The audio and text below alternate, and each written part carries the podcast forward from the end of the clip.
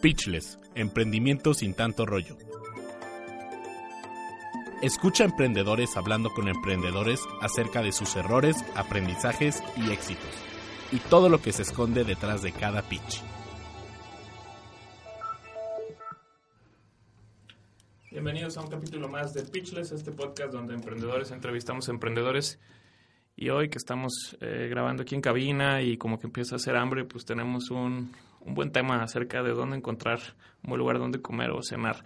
Y para ello tenemos a un invitado eh, muy especial el día de hoy, eh, con una startup que tiene que ver con esto, con este asunto de los antojos. José Manuel García de Gongri. ¿Cómo estás, José Manuel? Muy bien, muchas gracias, José Luis. Muchas gracias por invitarme aquí a tu programa. Oye, platícanos un poquito de la... de primero para que nuestra audiencia te, te conozca. ¿Cuántos años tienes? Eh, ¿Qué carrera estás estudiando? Pues mira, tengo 23 años, ya de hecho el próximo mes cumplo 24, todavía joven.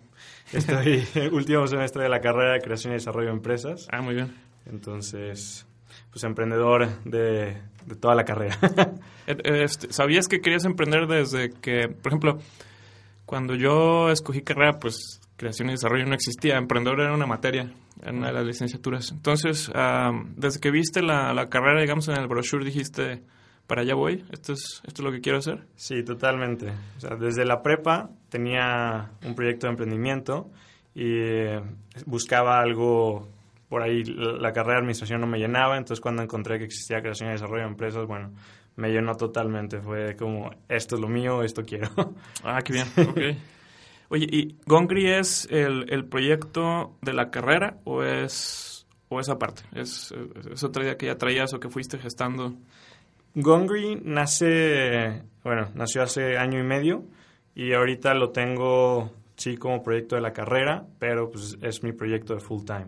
Es el proyecto que le estoy dedicando todo mi tiempo y no tengo ningún otro proyecto trabajando, así que pues es el proyecto que me hará echarle todos los kilos. Va muy bien.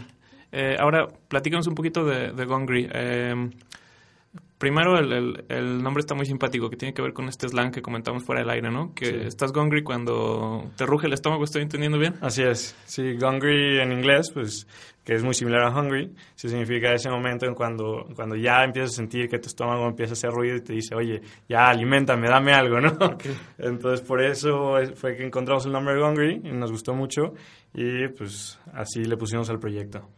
Muy bien, entonces eh, pl platica un poquito de la propuesta de valor. ¿Cómo se te ocurrió la solución y qué necesidad estás resolviendo con Gongri? Pues mira, yo cuando primero encontré el problema, este, eh, me sucedió el problema a mí fue cuando me fui de intercambio, que fue la primera vez que estuve, por así decirlo, de foráneo. Y pues no tenía mucha lana cuando me fui de intercambio, quería viajar, quería hacer muchas cosas. Entonces pues empecé a buscar maneras de, de ahorrar lana.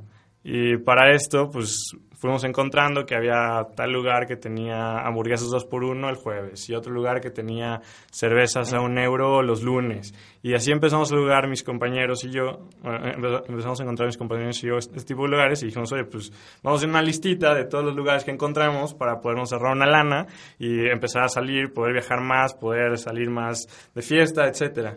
Entonces, esta necesidad la, la encontré en ese momento y dije, pues, ¿por qué no lo hacemos un negocio?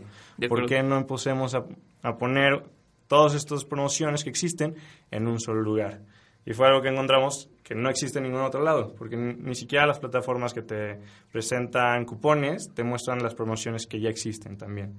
Ah, Entonces, este, pues así nació la, la, propuesta y después encontramos que también para la gente que viaja era súper valioso porque pues no conoces los restaurantes locales, no conoces a dónde salir, no conoces ni, ni si estás cerca o no, qué tan caro es. Entonces, pues también súper valioso para la gente que está viajando. Yo, yo tenía unos amigos que se fueron al Mundial de Rusia, sí. no les gustaba la comida de allá y se iban diario al Kentucky Fried Chicken. Dale. ¿no? Sí. Y de pronto era un problema porque a veces era como... Una era encontrar otro buen lugar, pero además algo algo accesible. Claro. Entonces fue una semana de Kentucky Fried Chicken que ya, ya estaban hartos, pero... Pero no encontraban otro Ajá. lugar, no conocían otro lugar. Sí, sí, sí, sí. O el dinero extra, pues preferían gastarse en otro tipo de cosas que... A veces la comida en este tipo de aventuras no es como lo... No es lo principal, Ajá. definitivamente. Sí. No, y si encuentras manera de ahorrarte unos pesos, pues ¿quién no prefiere gastar esos pesos? Más bien conociendo otros lugares, saliendo con sus amigos, divirtiéndose, ¿no? A gastárselo en algo que igual también puedes este, encontrar comida muy buena o lugares para tomar económicos que también son muy buenos. Em, ¿hay, hay, algún como... Em, hay, categorías específicas de, lugares de comida que encuentras en Gongri? ¿O hay de todo? Eso, por ejemplo, voy a poner un ejemplo. ¿Son, son solo, es solo comida rápida o son solo restaurantes eh, gourmet o em, X o Y? No, de hecho tenemos contemplado este, pues casi todo el, rango de comida y bebida. O sea, se incluyen desde restaurantes, bares, puestos de comida de la calle, este, puedes encontrar lugares de snack, por ejemplo, que te preparan botana, puedes encontrar lugares gourmet, restaurantes caros que también dan este, promociones, hay de todo, puedes encontrar de todo en la plataforma y es lo, importante para que también las personas este, se sientan identificados y cualquier tipo de persona puedan, puedan ir al lugar que más les llame la atención. Ok, de acuerdo. Y me, veía yo también en la página que estás, eres miembro de Red Así es. Eh, ¿De qué generación eres? Soy de la séptima generación. Me gradué hace no tanto, bueno, el año pasado en agosto fue, fue que me gradué. Salí este, con, con este proyecto que en ese momento no se llamaba Gungry, se llamaba Crave. Ah, También es el sentido de ese antojo que tienes por, por algo de comida. Pero tuvimos unos problemas legales para registrar la marca, entonces tuvimos que pivotear, cambiamos el nombre, encontramos el de Gungry, que también gustó mucho. Oye, hay, hay este, yo he tenido oportunidad de, bueno, nosotros tuvimos también un reto en la cuarta generación y, em, y pues cuando entras a la generación y te, encuentras todo tipo de gente, ¿no? De, todas las edades, de todos lados, eh, de diferentes este, destinos, extracciones, etcétera. Y, y hay quienes ya tienen una noción de lo que significa emprender y lo que significa el, el concepto de mercado, eh, cliente, usuario, etcétera. Y hay quien viene, quien va llegando un poquito así de esto es un nuevo paradigma para mí. Claro. Tú siendo eh, licenciado en creación y desarrollo de empresas, que ya traes, como dicen las tías, ese chip. Sí. Eh, ¿cómo, fue tu experiencia dentro de, de Red Zapopan? ¿Qué fue lo que te complementó o, cómo... Que, em, cuál, fue, ¿Cuál fue como la sinergia entre esa aceleración y la y, digamos ya el, la trayectoria que tú traías. Claro, pues cuando yo entré a Retos Bopan, la verdad es que entré un poquito sin saber bien a qué me metía. Yo había escuchado de gente que había entrado y que me decían, no, pues la verdad es que vale la pena, pruébalo. Pero nunca me metí mucho a investigar bien a bien qué era todo lo que te podía ofrecer Retos Bopan. Cuando yo entré ahí, lo que yo buscaba era gente que me ayudara a ubicarme en, en el mapa de cómo podía hacer este proyecto que tenía una realidad este, quería ya sacarlo al mercado, empezarlo a probar con la gente, pero no encontraba bien este, el medio de cómo hacerlo. Y lo que me proporcionó muchísimo Reto Sopopan fue esa asesoría con personas que, que ya han hecho empresas, que ya están ahí en el mercado, que ya se han ido a, a vender. Entonces, que, que me ayudaron mucho a, aclarar mi mente y decir, bueno, este, toma este camino, agarra esto, prueba esto, sal, conoce restauranteros, pregunta, ve con usuarios, quién, para, ubicarme bien, bien cómo, cómo podía hacer que este proyecto fuera un negocio, no solo una idea. Entonces, e, esa, esa mentoría de personas que ya salieron, pues la verdad me ayudaron muchísimo. ¿Ya, ya habías trabajado antes em, un negocio en el verano, empleo en el verano, el negocio de tus papás? Sí, sí, sí, Pues de hecho llevo, yo creo que prácticamente toda la vida trabajando. Desde muy, desde muy pequeño trabajé en la empresa de mi abuelo. Eh, trabajaba en ventas. Eh, mi abuelo tiene una empresa de zapatos. Entonces, tiene tiendas de zapatos. Entonces, desde muy chiquito, desde los 12 hasta los 20 años más o menos estuve trabajando ahí. Eh, vendiendo en, en tiendas. Fue, fui creciendo a gerente y diferentes puestos. Después ya en la prepa tuve, que te estaba platicando que, empecé un poquito con el emprendimiento, tuve una marca de tequila que se llama Tequila Custodia. Este, y la empecé a vender en Los Cabos y en Cancún, porque era una marca ultra premium, pero pues este, ese proyecto estuvo un poquito más complicado, al final eh, hubo malas decisiones y no, no jaló. Este, y después, aquí mismo con la carrera, tuve algunos socios donde empezamos una empresa también de importación de accesorios eh, de bambú. Órale. Accesorios como fundas para el teléfono, lentes de sol, relojes de, de bambú y madera. Entonces, como este lado eco-friendly, importábamos esos accesorios y los ven- vendíamos aquí en, en México y en todo el país también. Entonces, pues sí, he tenido algunas experiencias de emprendimiento y sí, ha estado padre. Te lo, te lo preguntaba porque, eh, bueno, es evidente ahora que las ventas no te dan miedo, no, ¿no? Ya tienes un buen rato de hacer eso. sí. Yo, por ejemplo, mi, mi primera experiencia hablándole a un cliente en mi primer trabajo fue, háblale a este cliente y dile que no ha pagado lo que debe de la renta de su contrato. Y, ah, güey, ahorita le aviso. Muy tranquilo, oiga, le debe tanto. Y me puso una mega regañada de, ¿cómo voy a pagar la renta si no han puesto mi exhibidor? Ta, ta, ta, ta. y no supe cómo reaccionar, ¿no? Nomás, Claro. eh, ok, yo lo checo, colgué y fui con mi jefa y le dije, oiga, pues es que está reclamando. Y la- entonces la jefa me, volvió a regañar, de, ¿cómo va a hacer eso? Le tienes que decir que... ¡Ah! Y me agarraron bien frío. Entonces, eh, la venta, pues no, y, y- y me imagino que te gusta. Me gusta, sí, totalmente. Siempre he buscado estar en, en los pro- proyectos que he tenido, cuando he tenido socios, he buscado estar en ese puesto, por lo La menos. parte comercial. En la parte comercial. Hay, hay, entonces, ¿hay alguna otra cosa que, que al momento de, de eh, específicamente ya de Gongri, vámonos enfocando ahí, que haya sido nuevo o retador, diferente a las experiencias anteriores? Pues el área digital específicamente, como este fue un proyecto que está totalmente enfocado a que sea digital, o sea, ahorita tenemos la página web, está desarrollando la aplicación móvil. Sí. Eh, nunca había estado en un proyecto que fuera, que fuera en ese sector. Entonces, entrar a, a ese lugar donde todo el mundo espera que se va a hacer millonario de la noche a la mañana Mm. y tratar de a- volver ese proyecto realidad, pues ha sido muy retador, ¿no? Todo el mundo te voltea a ver y te dicen, ay, otra aplicación. ¿no? Ah, de acuerdo. Entonces, ese tema definitivamente ha sido muy retador, pero ha sido muy interesante también. Porque he conocido muchísimas personas que me han ayudado también a este nuevo proceso de conocer cómo puedo hacer esto, cómo puedo entrar en el mercado, cómo puedo conseguir más usuarios, cómo puedo llegar a más gente. Entonces, eso que era imposible en cualquier otro tipo de negocio que, que hubiera tenido, porque eran productos físicos, ¿no? Ah, de acuerdo. Vamos a seguir platicando de esto nada más. Vamos a ir a un corte y ahorita regresamos. Mario.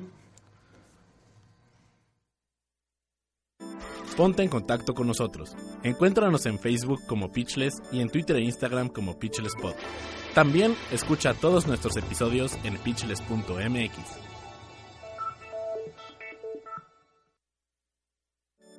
Pitchless llega a ustedes gracias a mi primer contador. Mi primer contador es un servicio de contabilidad especializado en microempresas y emprendedores que soluciona tus dudas contables y fiscales ágilmente. Si deseas operar tu negocio de manera eficiente y enfocado a tus objetivos personales y empresariales, pregúntale a mi primer contador. Entra hoy a miprimercontador.com. Bien, ya estamos aquí de vuelta en Pitchless. Eh, estamos platicando de Gongri. Y, ah, y antes de que se me olvide, eh, un saludo a Memo Rivas, mi socio, que hoy no pudo estar con nosotros porque, bueno, pues la está haciendo con sus deberes de papá. Le mandamos un saludo hasta la oficina. Eh, pero bueno, regresando al tema, aquí estamos con José Manuel García de Gongri. Estábamos hablando, José Manuel, del reto de entrar al mundo digital. Y que de pronto te dicen, no, otra app. ¿no? Así Eh, es. Porque ahorita hay muchos inversionistas y gente que habla, oye, emprendedor, lo primero que debes de pensar es en una necesidad, no van a hacer una app, no van a hacer una app, no van a hacer una app. Aquí creo que el, el el asunto es un poco diferente porque la necesidad fue primero y luego creo que aquí vino. el asunto de la app es, una, es un paso lógico, ¿no? Claro.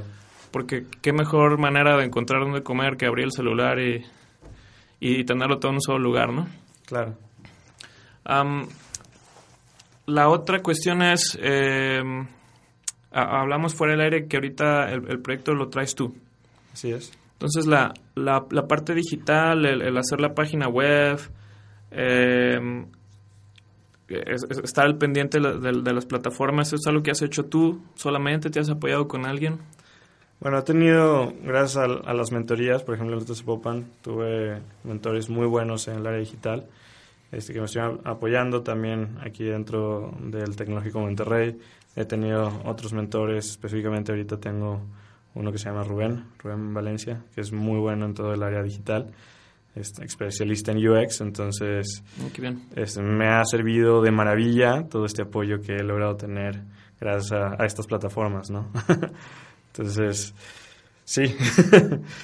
Ya, ok. Eh, ¿Qué haces entonces para tomar decisiones? Eh, eh, digo, seguramente las, las platicas con, con estas personas que, que te asesoran, pero al final la decisión es tuya, ¿no? Los, los mentores, en mi experiencia al menos, no te dicen qué hacer, ¿no? Nomás te dan cierto, te ayudan a espejear poquito, pero siempre el, el, el peso de la decisión es en uno mismo. A, a veces tener un socio te ayuda un poquito como a pelotear, pero acá estás tú, te paras frente al espejo, escribes, hablas en voz alta. ¿Cómo, cómo le haces para tomar las decisiones difíciles?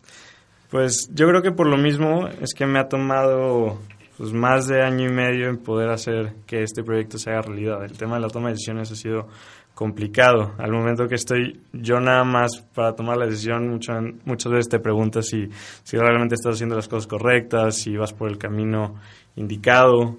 Entonces, este, pues he, he intentado tomar las mejores decisiones. Pregunto a todas las personas que conozco que ya son exitosas en el área de negocios. Ha sido difícil porque, pues, por lo menos en mi entorno ha, ha sido complicado encontrar personas que sean exitosas específicamente en el área digital. ¿no? Porque ha- hay mucha gente exitosa en muchas otras áreas de negocio, pero por lo menos no, no ha sido fácil para mí encontrar gente exitosa en el área digital. Entonces, encontrar gente que sepa del tema, pues ha sido complicado. Entonces, mucha, mucho ha sido suerte, otro ha sido prueba y error. Eh, ir, ir tocando puertas, a ver quién, quién me puede ayudar, quién me puede indicar, este, quién me puede con- este, presentar gente, básicamente. ¿Qué, qué haces, por ejemplo, cuando tienes, eh, tienes que tomar una decisión? Pides puntos de vista y los puntos de vista se contraponen.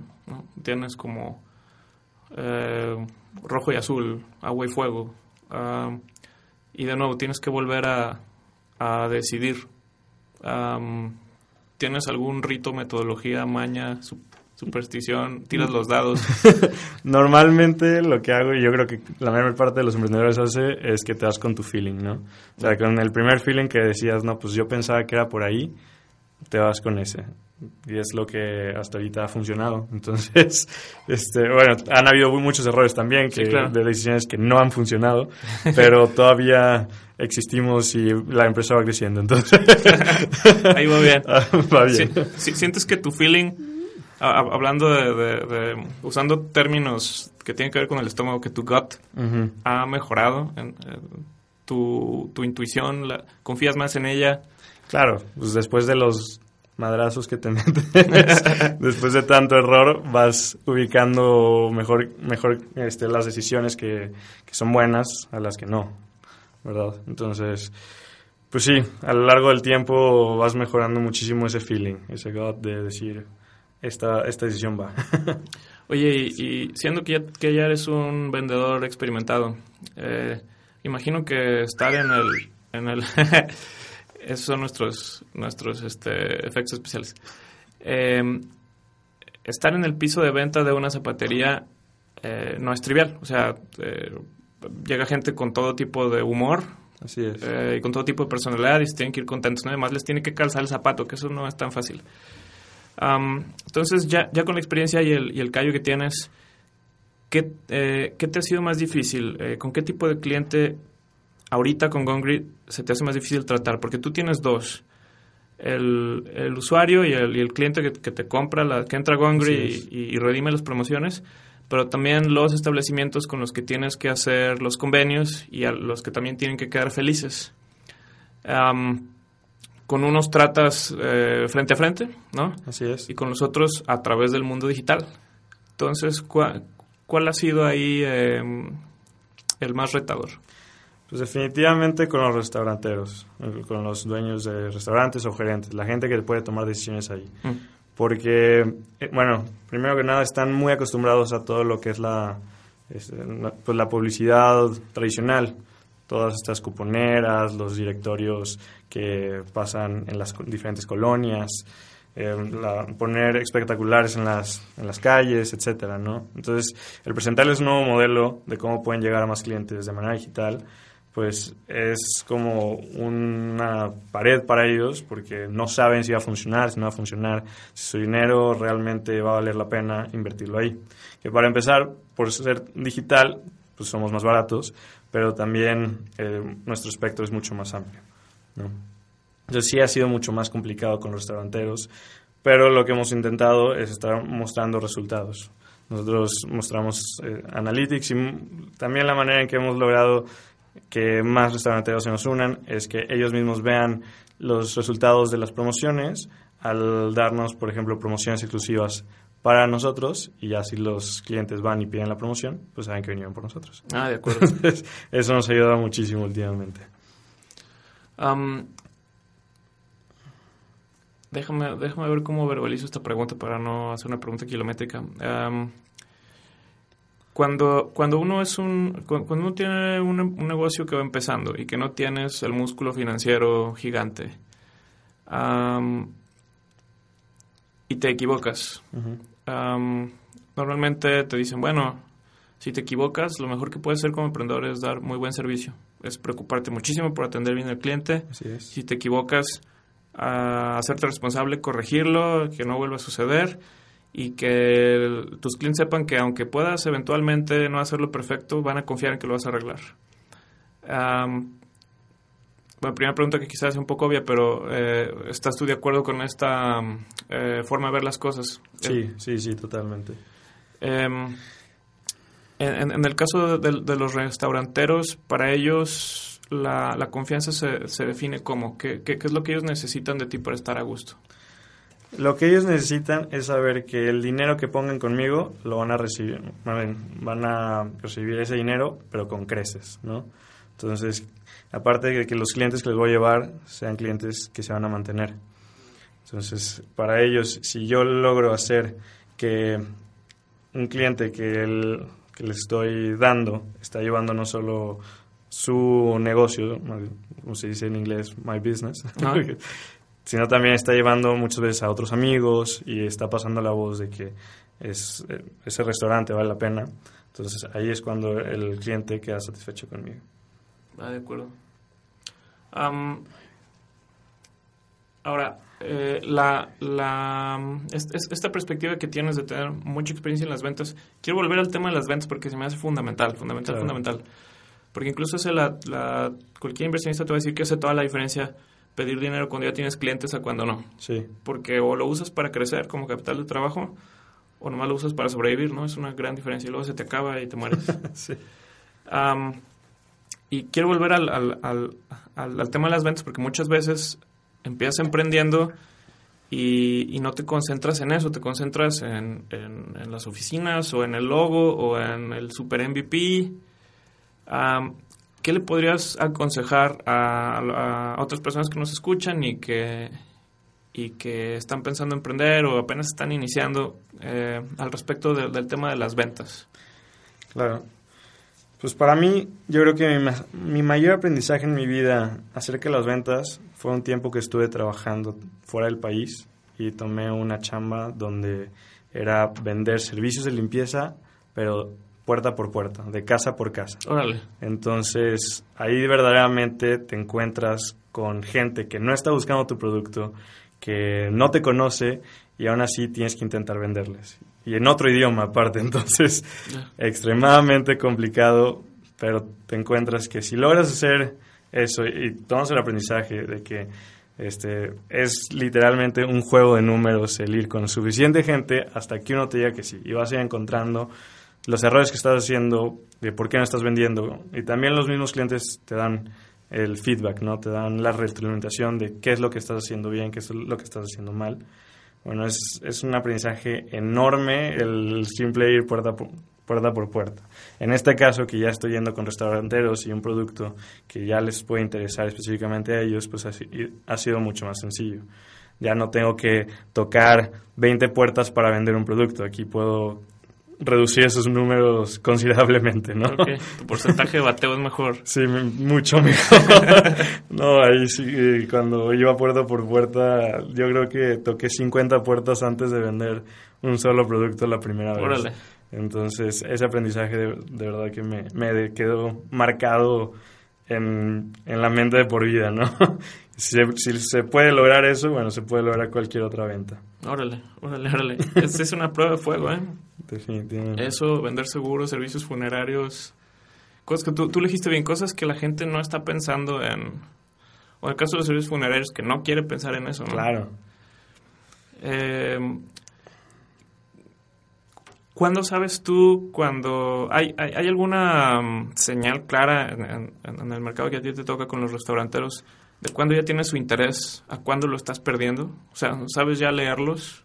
O sea, ¿sabes qué les llama la atención y, y, y qué dicen? Oh, ya, me voy a poner a pensar en otra cosa. Yo me doy cuenta si están interesados o no cuando me preguntan eh, acerca de los números de la empresa. Por ejemplo, cuánta gente se está metiendo a la página, este, cuántos usuarios están comprando en los restaurantes que ya están publicados en la página. Ahí veo que ya tienen el interés. Si no me hacen ninguna pregunta, es 99% que no les interesa y que no van a querer comprar. Es una cosa que es a, a los emprendedores nos espanta, que te hagan muchas preguntas Claro. Parece que te están troleando. Sí. Y en realidad es interés, ¿no? Aunque sean preguntas medio retadoras o que están tratando de a ver si es cierto lo que me dices. Sí. Pero detrás de eso, yo creo que estarías de acuerdo, es realmente interés. Sí, totalmente. Y en este caso, pues es, para ellos es súper importante saber estos datos porque pues lo que ellos quieren es que más gente compre en su restaurante. Que se les llene, que este, esa publicidad que están poniendo, pues la, la consuman, ¿no? Sí, claro. Entonces, para saber cuánta gente va a venir, pues quieren saber cuánto, cuánto tienen que invertir para que valga la pena este, que cuánta gente va a venir, ¿no? Y, y hablando de, de eso, de visitas y de retornos, ¿dónde, dónde lo escuchas, dónde pueden encontrar a Gongri actualmente? Actualmente lo pueden encontrar en línea, lo pueden encontrar en www.gongri.com o nos pueden encontrar también en redes sociales, en Facebook como, como Gungry App o Instagram también como Gungry App. Muy bien. Este, me quedan 10 segundos de tiempo, pero voy a usar esos 10 segundos para agradecerte mucho por, por venir hoy y, y compartirnos eh, tu experiencia con Gungry. Y esperemos en unos meses más volverte a invitar para que nos platiques cómo te ha ido. Muy bien, pues espero todos se metan a comer rico y barato. Perfecto, pues recuerden, Gongri es un lugar donde puedes encontrar las ofertas de todos los lugares en, en, en un mismo sitio. Y bueno, pues eh, de nuestra parte ha sido todo. Le mandamos un saludo a Memo, eh, José Manuel de no, gracias por estar con nosotros. Muchas gracias, Luis. Y también a Mario, que está como siempre en los controles. Um, esto fue Pitchless y nos vemos en el siguiente episodio. Hasta la próxima. Pitchless, emprendimiento sin tanto rollo. Escucha a emprendedores hablando con emprendedores acerca de sus errores, aprendizajes y éxitos, y todo lo que se esconde detrás de cada pitch.